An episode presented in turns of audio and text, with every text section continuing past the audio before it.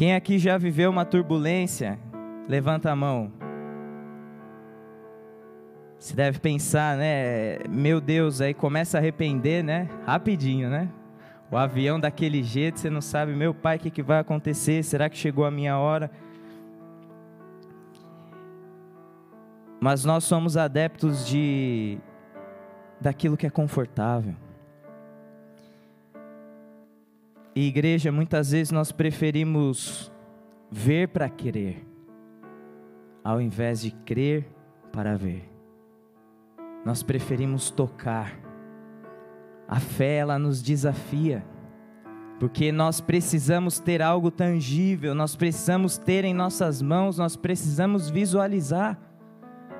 E nem sempre é dessa forma que as coisas acontecem. Eu tenho um testemunho de quando eu tinha 20 anos, aproximadamente uns dois anos e meio atrás, e nem cai a barba de vergonha, né? Brincadeira, alguns anos e meio, dá para multiplicar esses dois e meio aí por algumas vezes. Mas quando eu tinha 20 anos, eu estava começando na, na minha carreira, começando no mercado de trabalho, e tinha algo que me dava pavor de pensar e de trabalhar com que era trabalhar com vendas, com clientes. Porque não era algo certo. Você precisava que os clientes chegassem até o lugar para que você pudesse vender, para que você pudesse ter aquela sua comissão. Então, o seu salário basicamente dependia de terceiros. Quem aqui já trabalhou, trabalha com vendas, levanta a mão. Depende de clientes. A gente sabe que não é fácil. E aquilo me desafiava tanto, e antes de começar na minha vida profissional, eu tinha algo dentro do meu coração que dizia: não, pelo amor de Deus. Se tem algo que eu não quero trabalhar, é com isso. Porque é algo incerto, eu dependo dos clientes.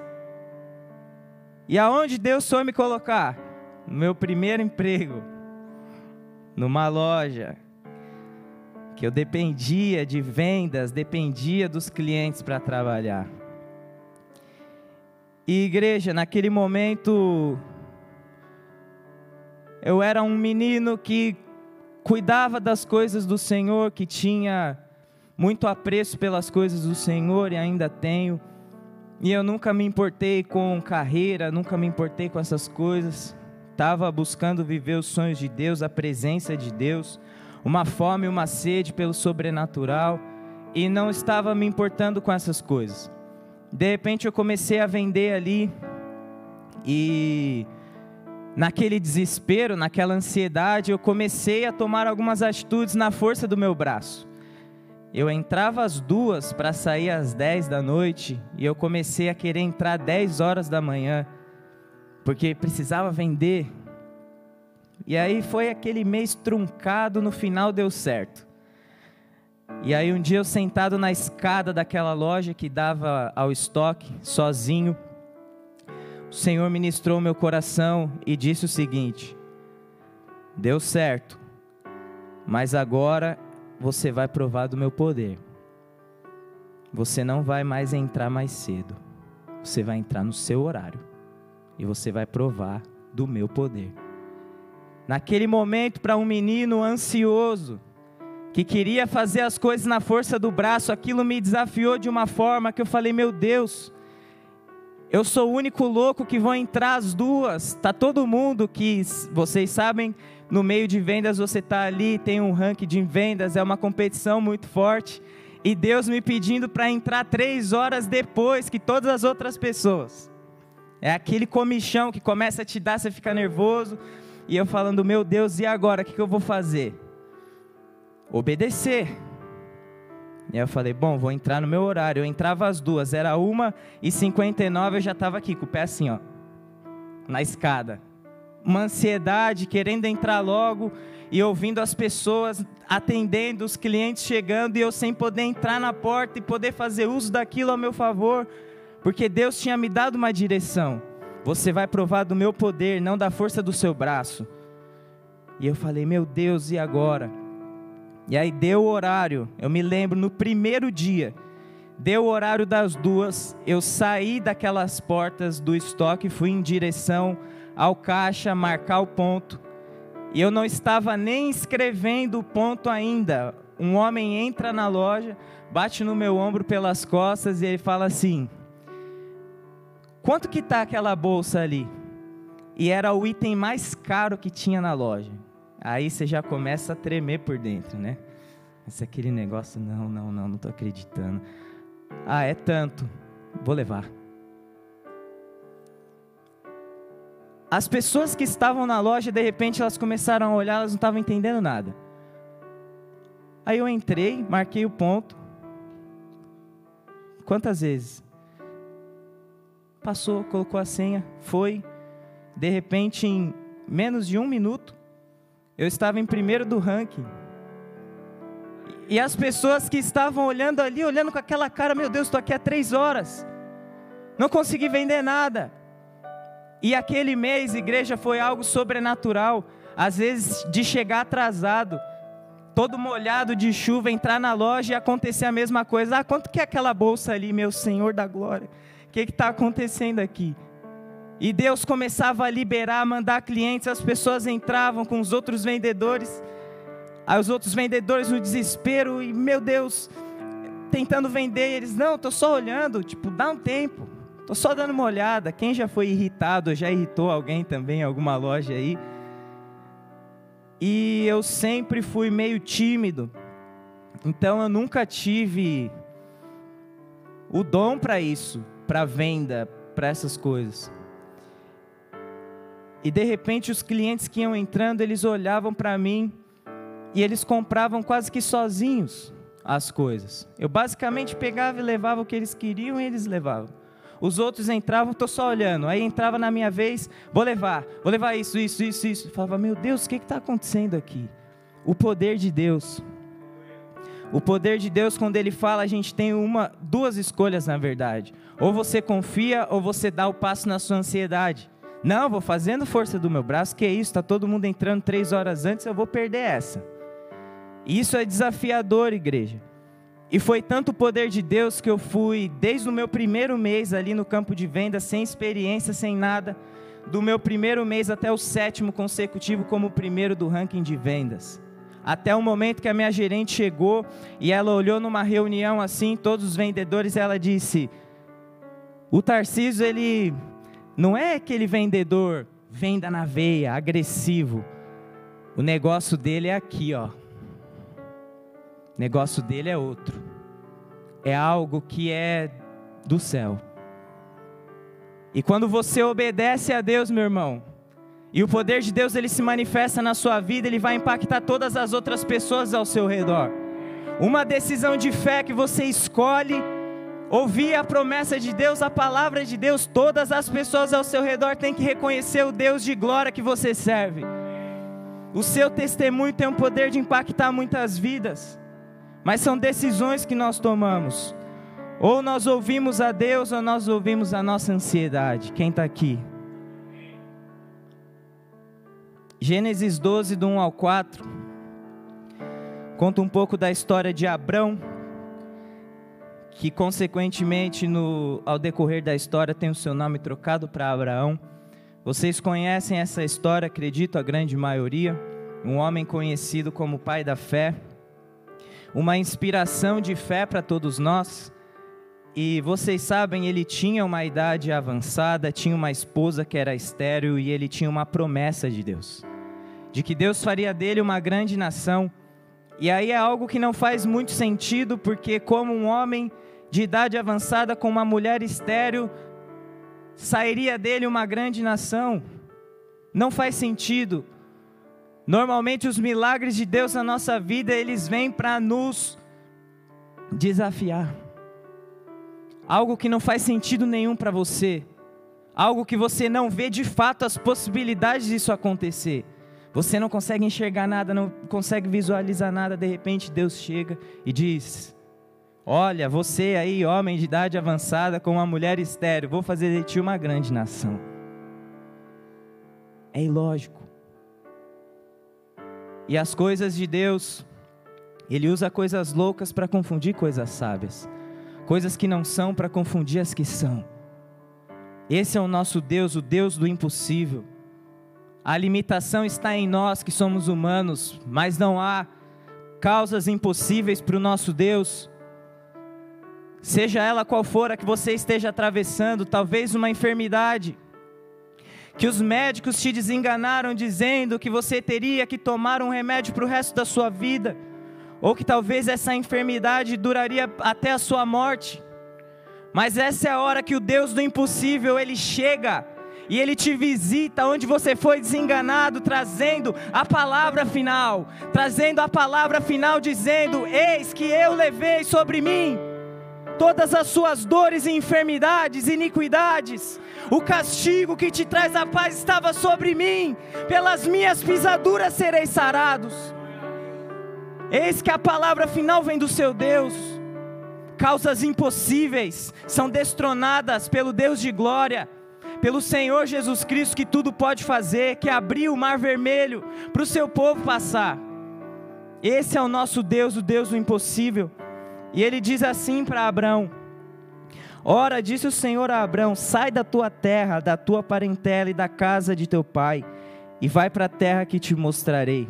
De ti farei uma grande nação e te abençoarei e te engrandecerei o nome Se tu uma bênção. Abençoarei os que te abençoarem, amaldiçoarei os que te amaldiçoarem. Em ti serão benditas todas as famílias da terra.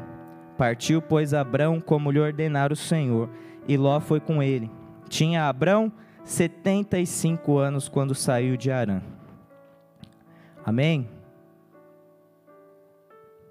Para a terra que eu te mostrarei. Futuro. Você pode imaginar aqui Abrão, de idade avançada, no meio da sua parentela, num lugar que provavelmente ele havia nascido, crescido, num lugar que há muito tempo ele já vivia, talvez. E de repente Deus chega num momento da vida dele que teoricamente eu tentei imaginar essa situação nos dias de hoje, pensando talvez nos meus pais, que hoje são aposentados, e de repente Deus chegando para eles, numa fase da vida deles que há muitos anos morando no mesmo lugar, há muitos anos vivendo as mesmas coisas, habituados, confortáveis, e Deus chega e diz: sai da sua terra, do meio da sua parentela e vai para a terra que eu te mostrarei. Futuro de repente, tudo aquilo que estava confortável, aquela zona de conforto, e Deus pega e te diz: sai da sua terra, sai da sua zona de conforto, vai para a terra que eu vou te mostrar. Você tem duas escolhas apenas. Não, vou ficar aqui que aqui é estável. Eu vou ficar aqui que aqui eu sei, estou acostumado, cresci aqui, nasci aqui, sei para onde eu vou, sei onde fica a padaria, sei onde fica a igreja, sei onde fica tudo, o posto, Aqui eu conheço, aqui é minha terra. E de repente, num momento de tamanha, de tamanho conforto e estabilidade, um convite. E Abraão ele só tinha apenas uma direção e as promessas de Deus. Às vezes você estava no Brasil e ouviu algo de Deus para vir para cá. De repente você teve que vender tudo que você tinha no Brasil, queimar suas pontes e vir para cá sem saber o que aconteceria, sem ter uma visualização muito clara daquilo que seria da sua vida aqui nesse lugar. E Abraão ele tinha duas escolhas: ficar ou aceitar o convite de Deus, um convite para andar por fé.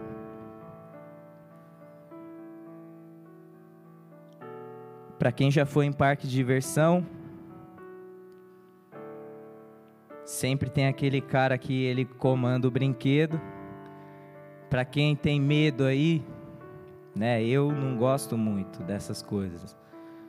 E aí sempre que eu chego, eu tento vencer, né? Esses medos. Eu, eu vou. Daquele jeito, mas vou, né?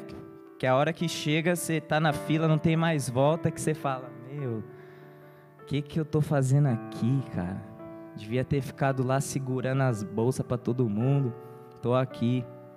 Aí o camarada já vê o seu sofrimento, né, de longe. Já ganhou sua linguagem corporal ali, você tá meio pálido, né? E aí ele te manda aquela pergunta: com emoção ou sem emoção? E é basicamente isso que eu imagino que aconteceu com Abraão. E aí, Abraão, com emoção ou sem emoção? Sai da sua terra, vai. Você que é casado com uma estéreo, você vai ter um filho. E eu vou fazer de você uma grande nação. Com emoção ou sem emoção? E essa é a pergunta que Deus te faz hoje. E me faz também. Com emoção ou sem emoção? Sabe aquela sensação de quando você dá o passo, numa transição, você está adiante, queria que você imaginasse uma ponte. E você está começou a trilhar essa ponte e você queimou essas pontes do passado. E de repente você já não tem mais como voltar, mas você também não consegue visualizar o caminho à sua frente. Imagina essa situação. Você saiu, deu um passo de fé, queimou as pontes com o passado. Mas meu Deus, agora eu não consigo voltar, mas agora também não consigo enxergar o que está pela frente. E agora? O que, que eu vou fazer?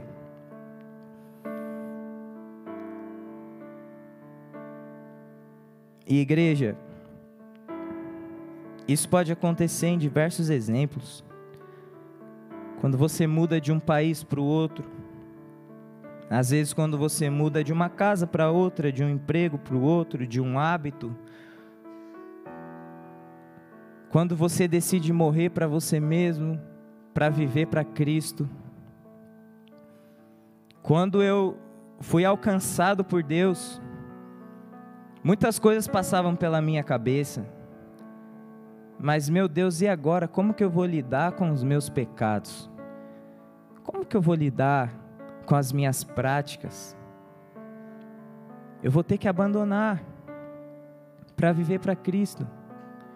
E aí, às vezes, você se enxerga sem a capacidade de vencer aqueles pecados. E você começa a entrar em conflito. Só que eu tenho uma coisa para te dizer.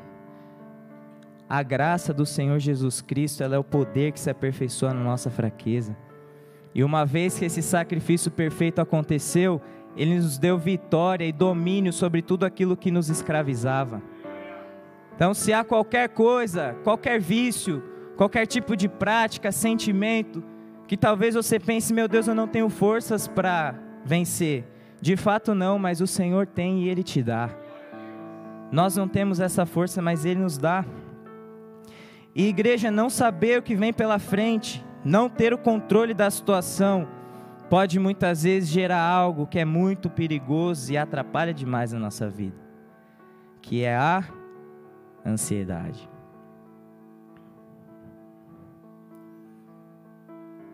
E a ansiedade ela é uma comoção aflitiva do espírito que receia que uma coisa suceda ou não. É o sofrimento de quem espera o que é certo vir, uma impaciência ou uma perturbação psicológica caracterizada pela expectativa de um perigo perante o qual o indivíduo se sente indefeso. Quem já passou por isso? Uma coisa boa está acontecendo, só que você não consegue nem curtir. Por quê? A todo momento você está pensando que algo de ruim vai acontecer e vai estragar esse momento feliz que você está vivendo. E aí você perde o momento feliz se preocupando com aquilo que às vezes nem vai acontecer. Ansiedade. E nós temos lá em Mateus 6, se você quiser abrir, do versículo 25 ao 34. Jesus nos falando sobre ansiedade.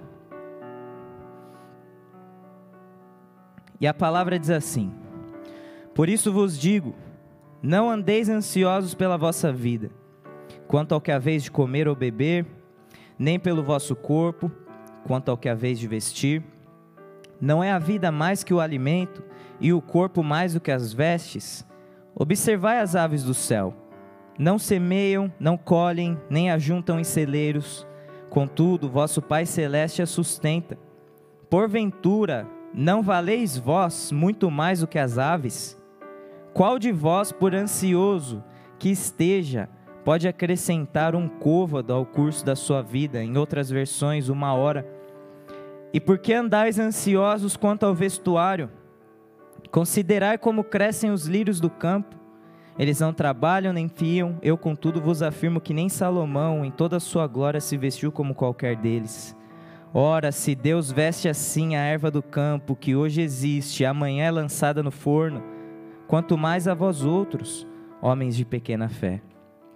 Portanto, não vos inquieteis dizendo: que comeremos, que beberemos, ou com que nos vestiremos?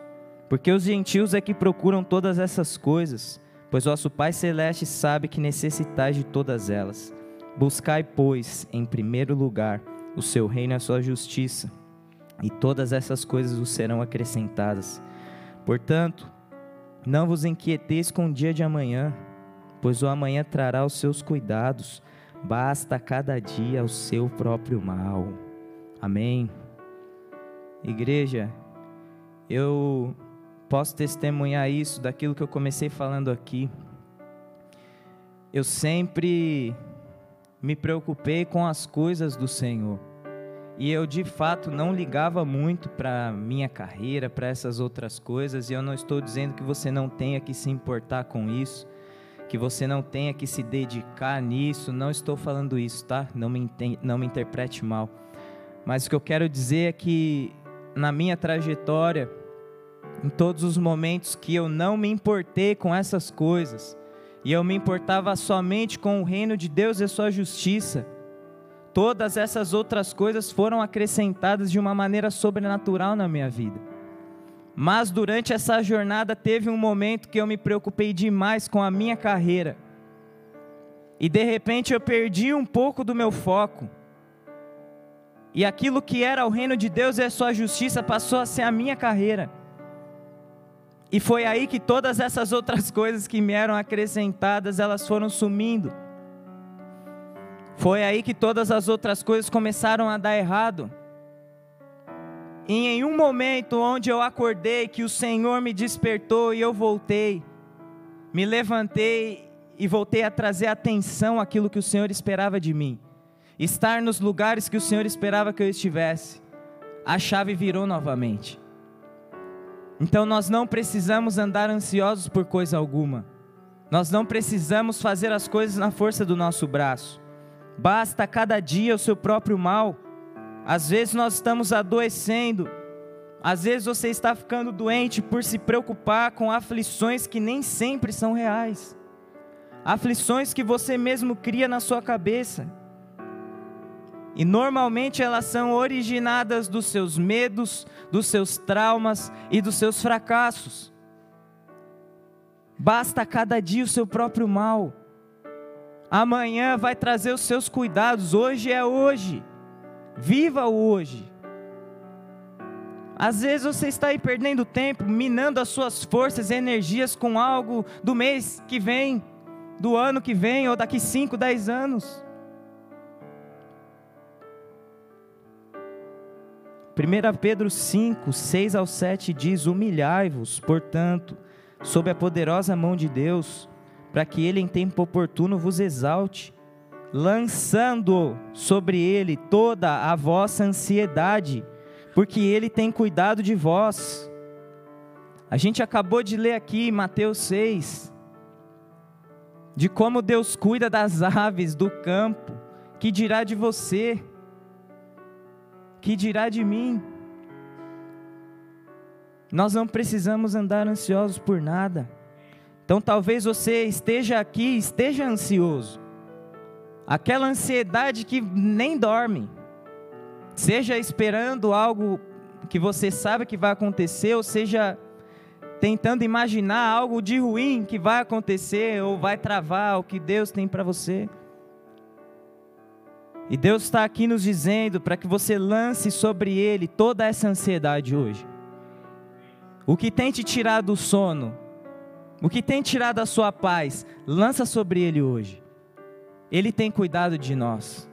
Ele tem cuidado de você. Não precisamos andar ansiosos por motivo algum. E hoje, nessa manhã, o Senhor está nos convidando a descansar nele. É algo que nós precisamos aprender. Igreja não é fácil, mas é libertador. Quando você descansa em Deus. Salmo 62, versículo 5. A palavra diz: Descanse somente em Deus, ó minha alma. Dele vem a minha esperança. Às vezes a gente está tão ansioso que a nossa mente não para. Tão ansioso que a sua mente ela vai para todos os lugares muito rápido, tentando antecipar situações, tentando te livrar das dificuldades. E nós não temos certeza de estabilidades, pelo contrário, nós temos a certeza de muitas aflições. Então a mente ela vai às vezes procurando escapar das aflições daquilo e cara, você não dorme, você quando dorme não descansa. Tá cansado sem fazer um, um exercício físico e tá cansado. Acorda já sem disposição para nada, porque aqui não parou. Aqui não está parando, está girando em todo o tempo dentro de você. Ansiedades. De repente você se vê mental e emocionalmente sobrecarregado. Um excesso de informações, notícias que hoje nós temos ao nosso redor. Ai meu Deus, e agora? As guerras, será que foi a hora certa de ter dado esse movimento, de ter vindo para cá, de estar ali, de estar aqui? Ansiedades. Mas o Senhor, Ele quer tirar esse fardo pesado. O Senhor, Ele quer tirar tudo aquilo que está te sobrecarregando por dentro, todo o peso na sua alma que te impede de viver. Salmos 23, do versículo 2 ao 3 diz: Ele me faz repousar em pastos verdejantes, leva-me para junto das águas de descanso, refrigera minha alma, guia-me pelas veredas de justiça por amor do seu nome. Então você que tem vivido grandes ansiedades, permita que Ele refrigere a sua alma hoje. E está aqui para isso. Filipenses 4, do 6 ao 7 diz: Não andeis ansiosos de coisa alguma. Em tudo, porém, sejam conhecidas diante de Deus as vossas petições, pela oração e pela súplica, com ação, ações de graças. E a paz de Deus, que excede todo entendimento, guardará o vosso coração e a vossa mente em Cristo Jesus. Aqui nós temos um ensinamento. Está ansioso? Faça os motivos da sua ansiedade conhecidos de Deus, através da oração. E seja grato. Fim. Faça os motivos da sua ansiedade conhecidas de Deus. Às vezes a gente trabalha, trabalha tanto pensando, pensando o que, que a gente vai fazer, qual ação que a gente vai tomar, e não ora. Deixa para orar de último recurso. E muitas vezes nós precisamos nos achegar no altar de Deus e abrir o nosso coração, Senhor, e colocar para fora os seus medos, seus receios, suas ansiedades, suas preocupações, e lembrar, você falar para sua alma: Lembra a sua alma as promessas de Deus e descansa. Deixa lá esse fardo e vai embora. Segue a vida. O problema é que nós temos carregado esses fardos diariamente fardos pesados. E o problema, ô igreja, dessa ansiedade é que a ansiedade ela tem a capacidade de potencializar os seus problemas e diminuir o seu Deus. Já a oração é o total oposto. Os seus problemas diminuem e você começa a perceber a grandeza do Deus que você serve. Por isso nós temos que lançar as ansiedades no lugar certo. E então essa paz que excede todo entendimento, ela virá. Essa é a verdadeira paz, igreja, que nos guarda no dia mal. que nos guarda durante as aflições da nossa jornada. Mesmo quando tudo diz que não, essa é a paz que acalma o nosso coração para lembrar as promessas do Senhor. João 14, 27 diz: Deixo-vos a paz, a minha paz vos dou, e não vou lá dou como a dá o mundo. Não se turbe o vosso coração, nem se atemorize. Essa paz que o Senhor nos dá não é como a paz que o mundo tenta oferecer para nós. Seja por qualquer tipo de fonte, que talvez você tenha procurado buscar a sua paz não há nada que possa se comparar com a paz que o Senhor nos dá. Nada. Livros, etc. Nada.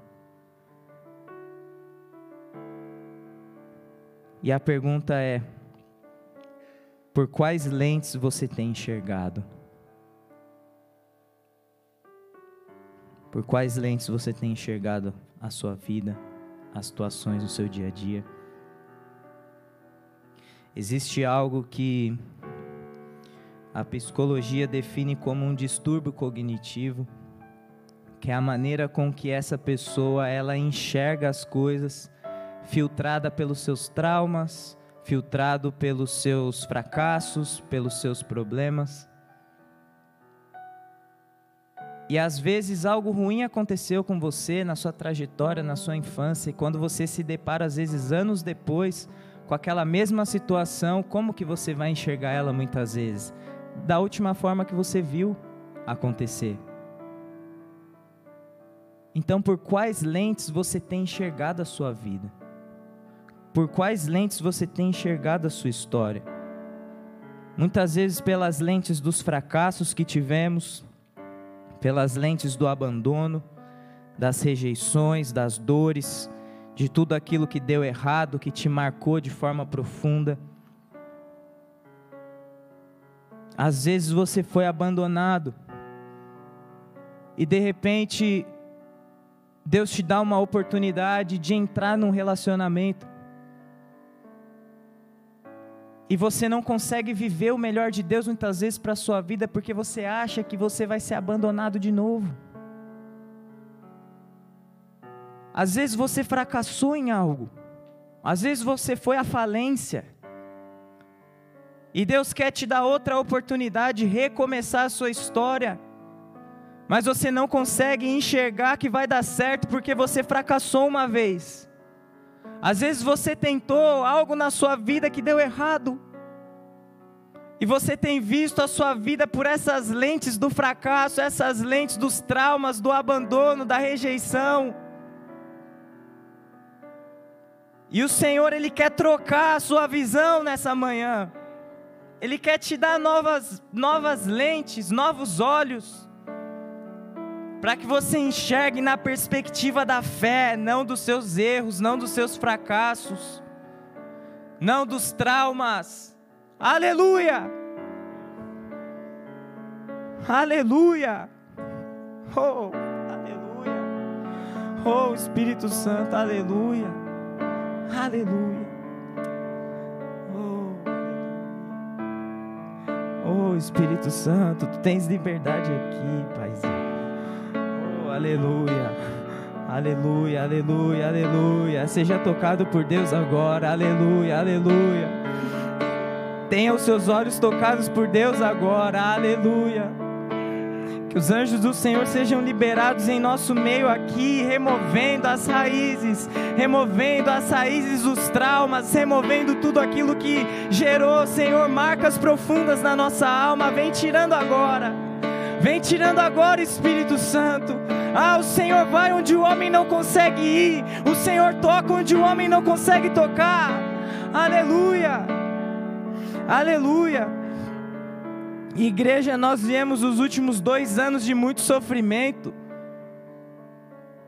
de muitas frustrações.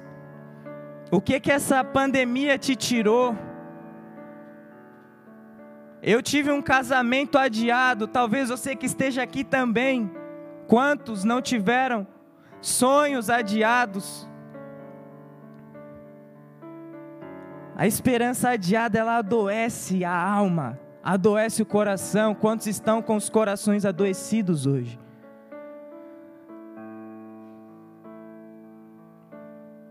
Nós viemos de dois anos muito difíceis.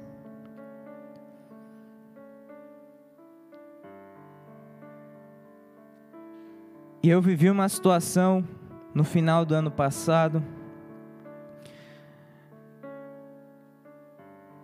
que dá de exemplo como a minha visão ela estava filtrada pelos traumas do meu passado.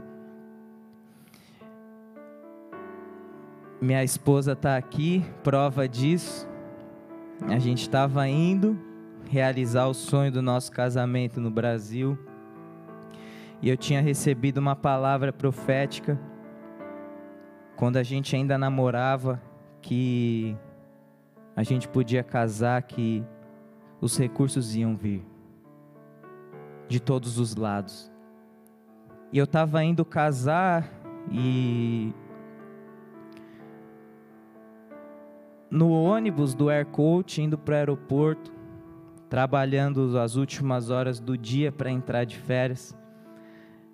Aí meu chefe me mandou uma mensagem: é, quero te ligar.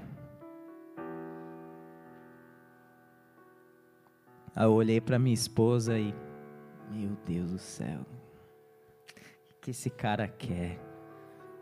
Ah, mais um problema. É ou não é? Mais um pro... Meu Deus, já estava assim. Por quê? Ansiedade. Sabe nem o que o cara quer falar, já estava desse jeito. Ah, mas é algum problema, certeza, certeza, meu Deus do céu e tal. Aí ele ligou. Ai, Tarciso. Feliz, né? Ai.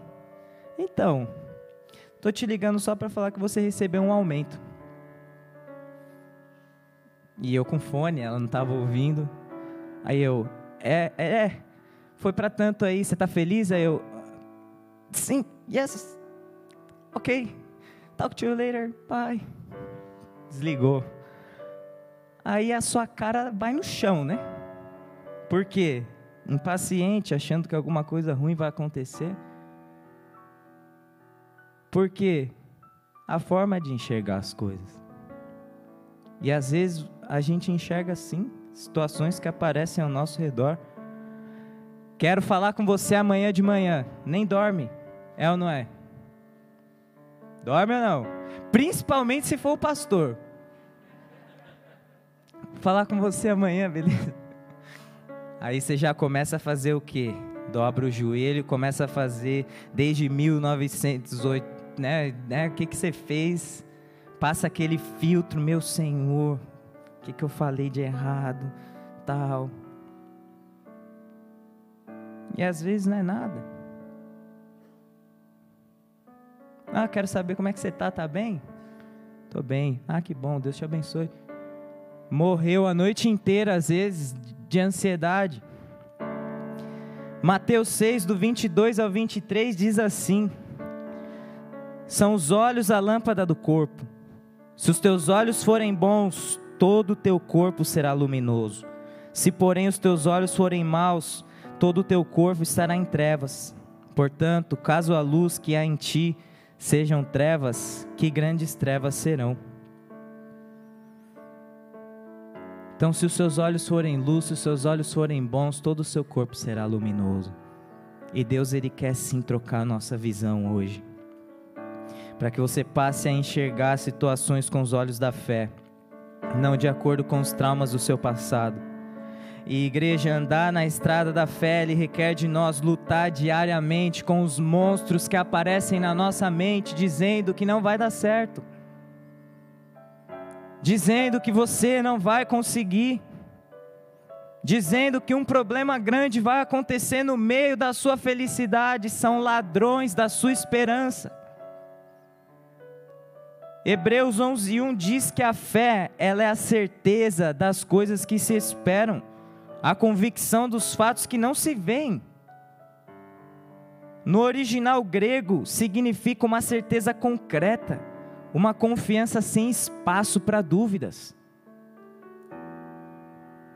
E nós voltamos lá ao início dessa pregação, como se você tivesse entrado numa ponte que você queimou os caminhos para trás e não consegue enxergar o caminho da frente. A fé é a certeza de que você vai andar e Deus vai te sustentar, de que você vai andar e você vai chegar no lugar que Deus tem preparado para você. É a certeza do que se espera. E Deus te chama hoje para andar por fé, entrar acreditando no sustento de Deus sobre a sua vida.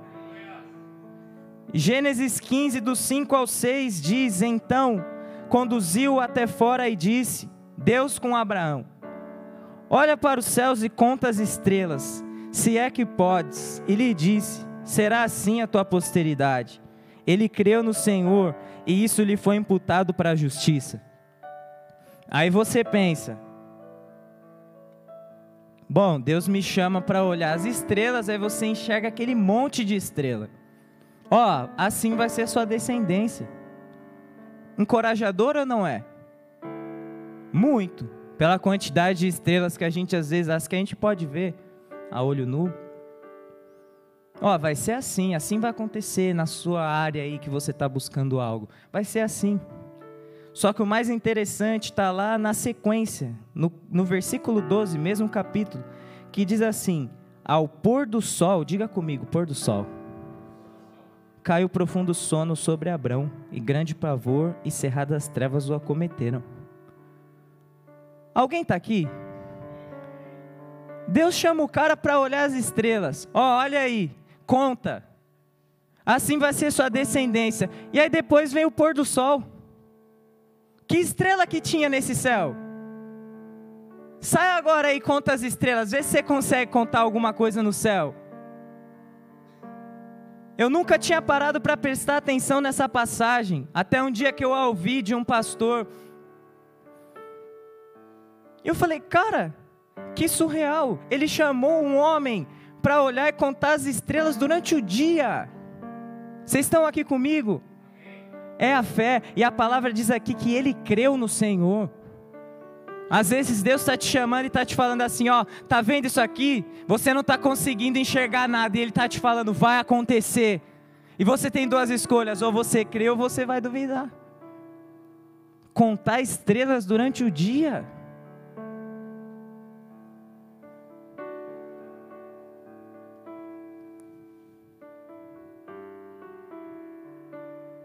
Hebreus 6, para a gente resumir muito, muito a história de Abraão, que nós não vamos nos aprofundar nela. Diz assim, do versículo 13 ao 15: Pois quando Deus fez a promessa a Abraão, visto que não tinha ninguém superior por quem jurar, jurou por si mesmo, dizendo: Certamente te abençoarei e te multiplicarei. E assim, depois de esperar com paciência, obteve Abraão a promessa.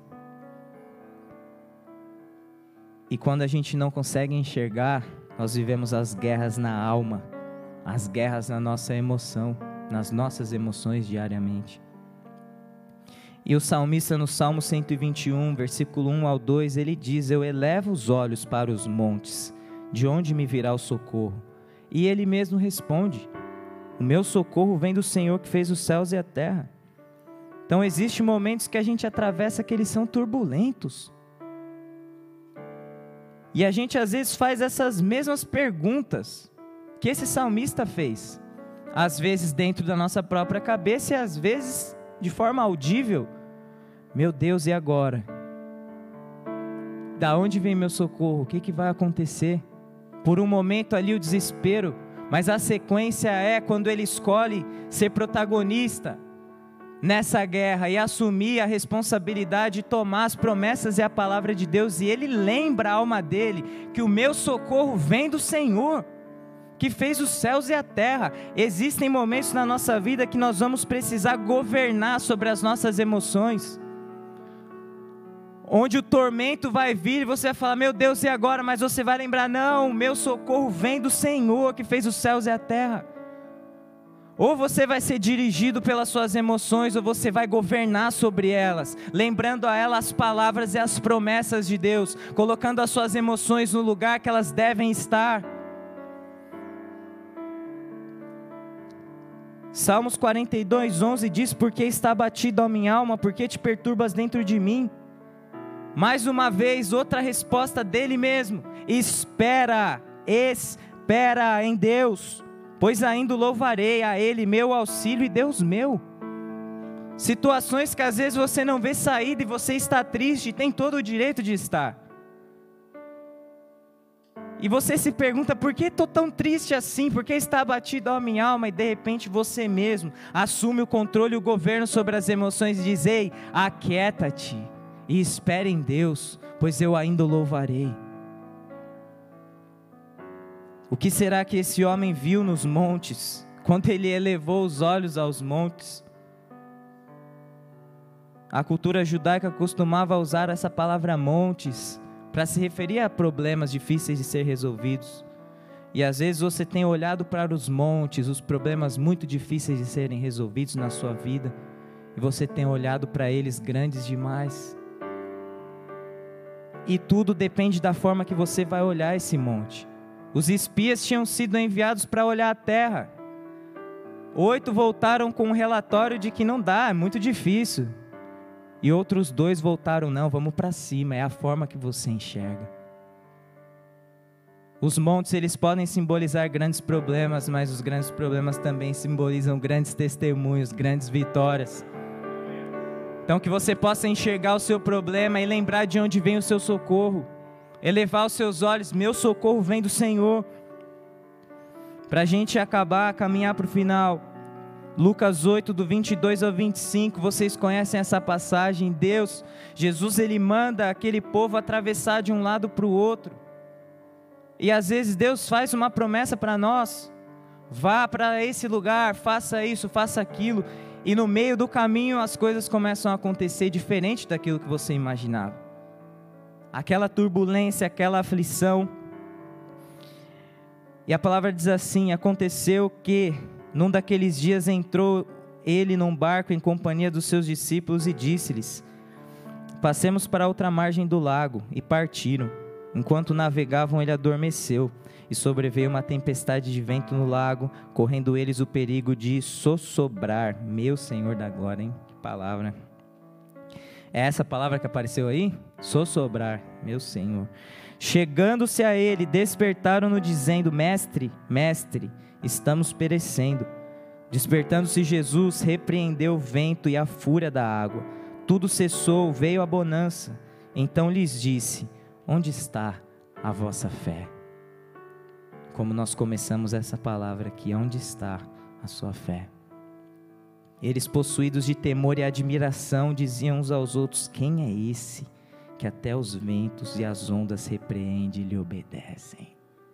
é esse, quem está no barco junto com você. Parece que ele está dormindo, mas ele tem todo o controle sobre ele, todo o poder e o domínio, o principado está sobre os seus ombros. A qualquer momento ele pode levantar, cessar os ventos, as chuvas. Quem você tem carregado dentro do seu barco, que é a sua vida? Será que Jesus está aí dentro da sua vida? Quem está no controle do leme do seu barco? Ontem nós estávamos aqui e, e, o Senhor me, me deu uma experiência. E eu tive uma visão de uma nuvem.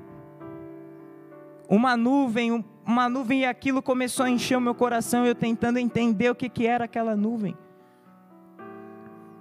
E o Senhor trouxe no meu coração uma passagem que está lá em Êxodo 13, 21 a 22, que diz: O Senhor ia adiante deles durante o dia, numa coluna de nuvem, para os guiar pelo caminho, durante a noite, numa coluna de fogo, para os alumiar, a fim de que caminhassem de dia e de noite.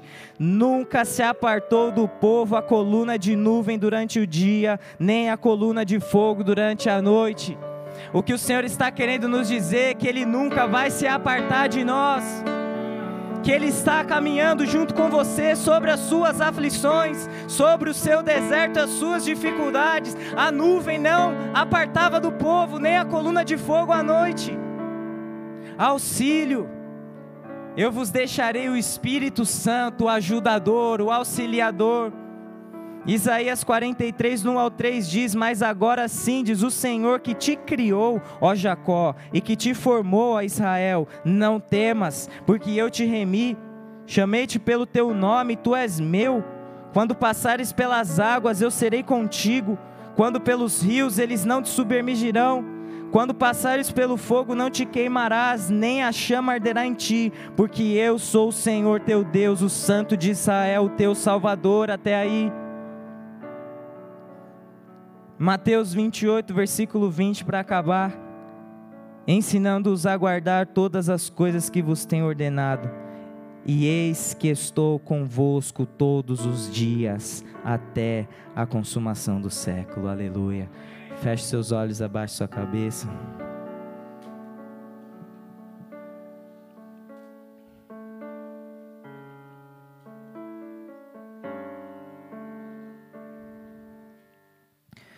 Queria falar com você que está nos visitando pela primeira vez, segunda ou terceira, você que está nos assistindo pelo Instagram pelo Facebook. E essa palavra tocou seu coração e você quer lançar sobre ele todas as suas ansiedades, que você quer confiar sua vida aos cuidados de Deus, que você quer entregar o comando, o leme do seu barco nas mãos de Jesus Cristo. Eu quero falar com você que nos visita, você também que talvez tenha tomado de volta esse leme do seu barco e você quer devolver ele nas mãos de Jesus Cristo. Eu quero fazer uma oração por você, se você quer entregar a sua vida ao Senhor Jesus Cristo. Todos os olhos estão fechados. Se esse é o seu caso, levante uma de suas mãos que eu quero orar por você. Aleluia, Deus está te vendo. Levante uma de suas mãos, você que quer confiar a sua vida, depositar toda a sua esperança no Senhor Jesus Cristo. E você que quer retornar aos caminhos do Pai. Aleluia.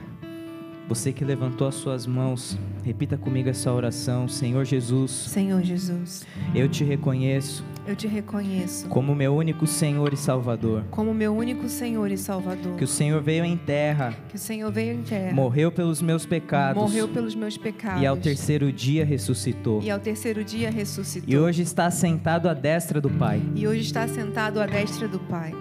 Eu te entrego a minha vida. Eu te entrego a minha vida. Perdoa os meus pecados. Perdoa os meus pecados. Me lava no teu sangue. Me lava no teu sangue. Hoje eu retorno à tua presença. Hoje eu retorno à tua presença. E lanço sobre ti. E lanço sobre ti. Todas as minhas ansiedades. Todas as minhas ansiedades. Porque o Senhor tem cuidado de mim. Porque o Senhor tem cuidado de mim. Hoje eu quero andar pela fé. Hoje eu quero andar pela fé. E eu aceito o teu convite. E eu aceito o teu convite. Escreve o meu nome. Escreve o meu nome. No livro da vida. No livro da vida. E me dá a vida eterna. E me dá a vida eterna. Pai, em nome de Jesus, quero te agradecer por essas vidas, Pai, que se entregaram ao Senhor nessa noite, que retornaram ao Senhor. Quero te pedir que o Senhor venha tirando, Senhor, todos os fardos pesados de suas almas, todas as marcas do passado. Que o Senhor possa soprar o vento do teu espírito agora no interior dessas vidas, tirando, Senhor, as cinzas, tirando, Senhor, a morte, o luto. Vem, Senhor, derramando do seu amor sobre eles e os envolva nessa hora. Eu clamo a Ti por uma experiência sobrenatural contigo. Marca-os nesse dia, e eles nunca mais serão os mesmos. Dê a eles, Jesus, essa paz que não é como o mundo pode dar, mas a paz que excede todo entendimento. Alivia, Senhor, a mente do seu povo, a mente da sua igreja. Em nome de Jesus, assim nós te agradecemos. Se coloque de pé no seu lugar, vamos adorar a Deus.